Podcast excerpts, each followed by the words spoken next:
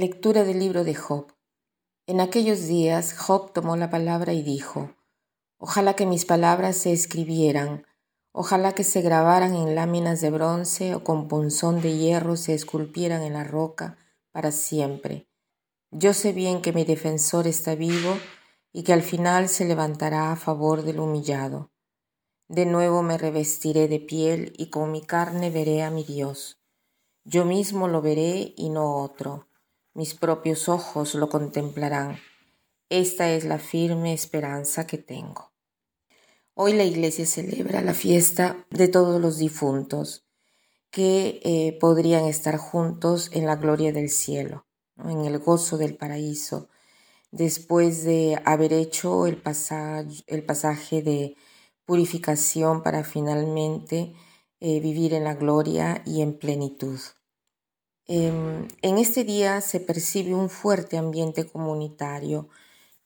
No solo se debe orar juntos eh, por los difuntos, ¿no? Pensemos en un funeral, porque cada uno de nosotros de repente está triste, ¿no?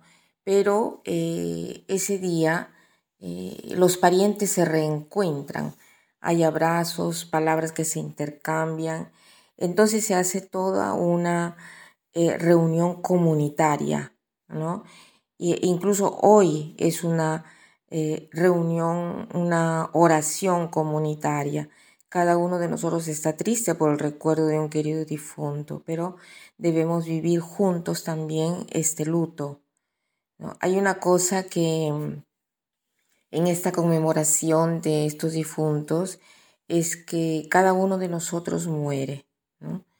Muere un día y se vivirán, se vivirán estas realidades por sí solas, pero hay también un aspecto muy personal, un aspecto individual que eh, reconocemos, ¿no? Y en efecto es que yo muero, pero eh, miremos las lecturas de hoy, ¿no?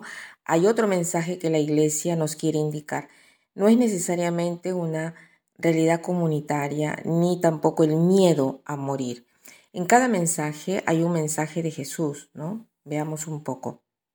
En la carta de Job, él dice, yo sé que mi redentor está vivo y yo sé que mi piel será arrancada eh, sin mi carne y a, mi Dios mis ojos lo contemplarán, lo contemplarán mis ojos y no otros, ¿no? Eh, hay esta contemplación que veremos de Dios eh, y el Salmo también dice, el deseo de habitar en la casa del Señor para contemplarlo a Él, su bondad. Eh, y San Pablo también nos lo recuerda otro aspecto de Dios. Dice, Él eh, nos dice que es Cristo que murió por los impíos mientras nosotros éramos pecadores. Ha muerto por nosotros, entonces nos ha salvado de la ira y nos ha reconciliado con Dios. ¿no?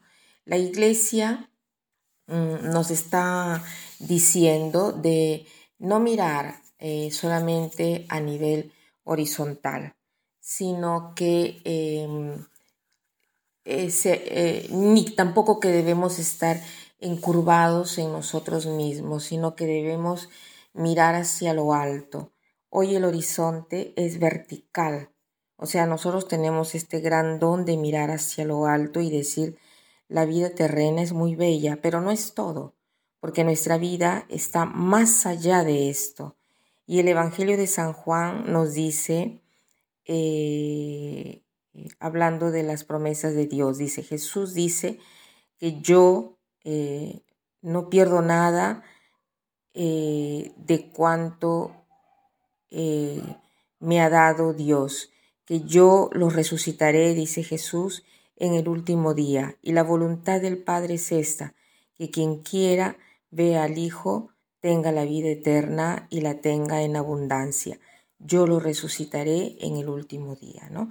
Entonces, tenemos un día triste porque pensamos en quién nos ha dejado y este es un dolor que debemos reconocer hoy. Eh, pero debemos pensar que no estamos solos a vivir este luto que tenemos una comunidad, que tenemos una iglesia que vive junto con nosotros esta realidad de la muerte. Pero miremos hacia lo alto, miremos eh, mientras oramos por nuestros difuntos, ¿no?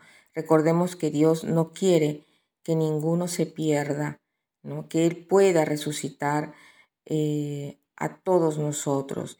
No, eh, ni siquiera él, él, quiere que nuestros difuntos se pierdan, ¿no? Entonces, oremos juntos a nivel comunitario y agradezcamos al Señor por este gran don de la vida y que más allá eh, de esta vida terrena nosotros podamos contemplar a Dios.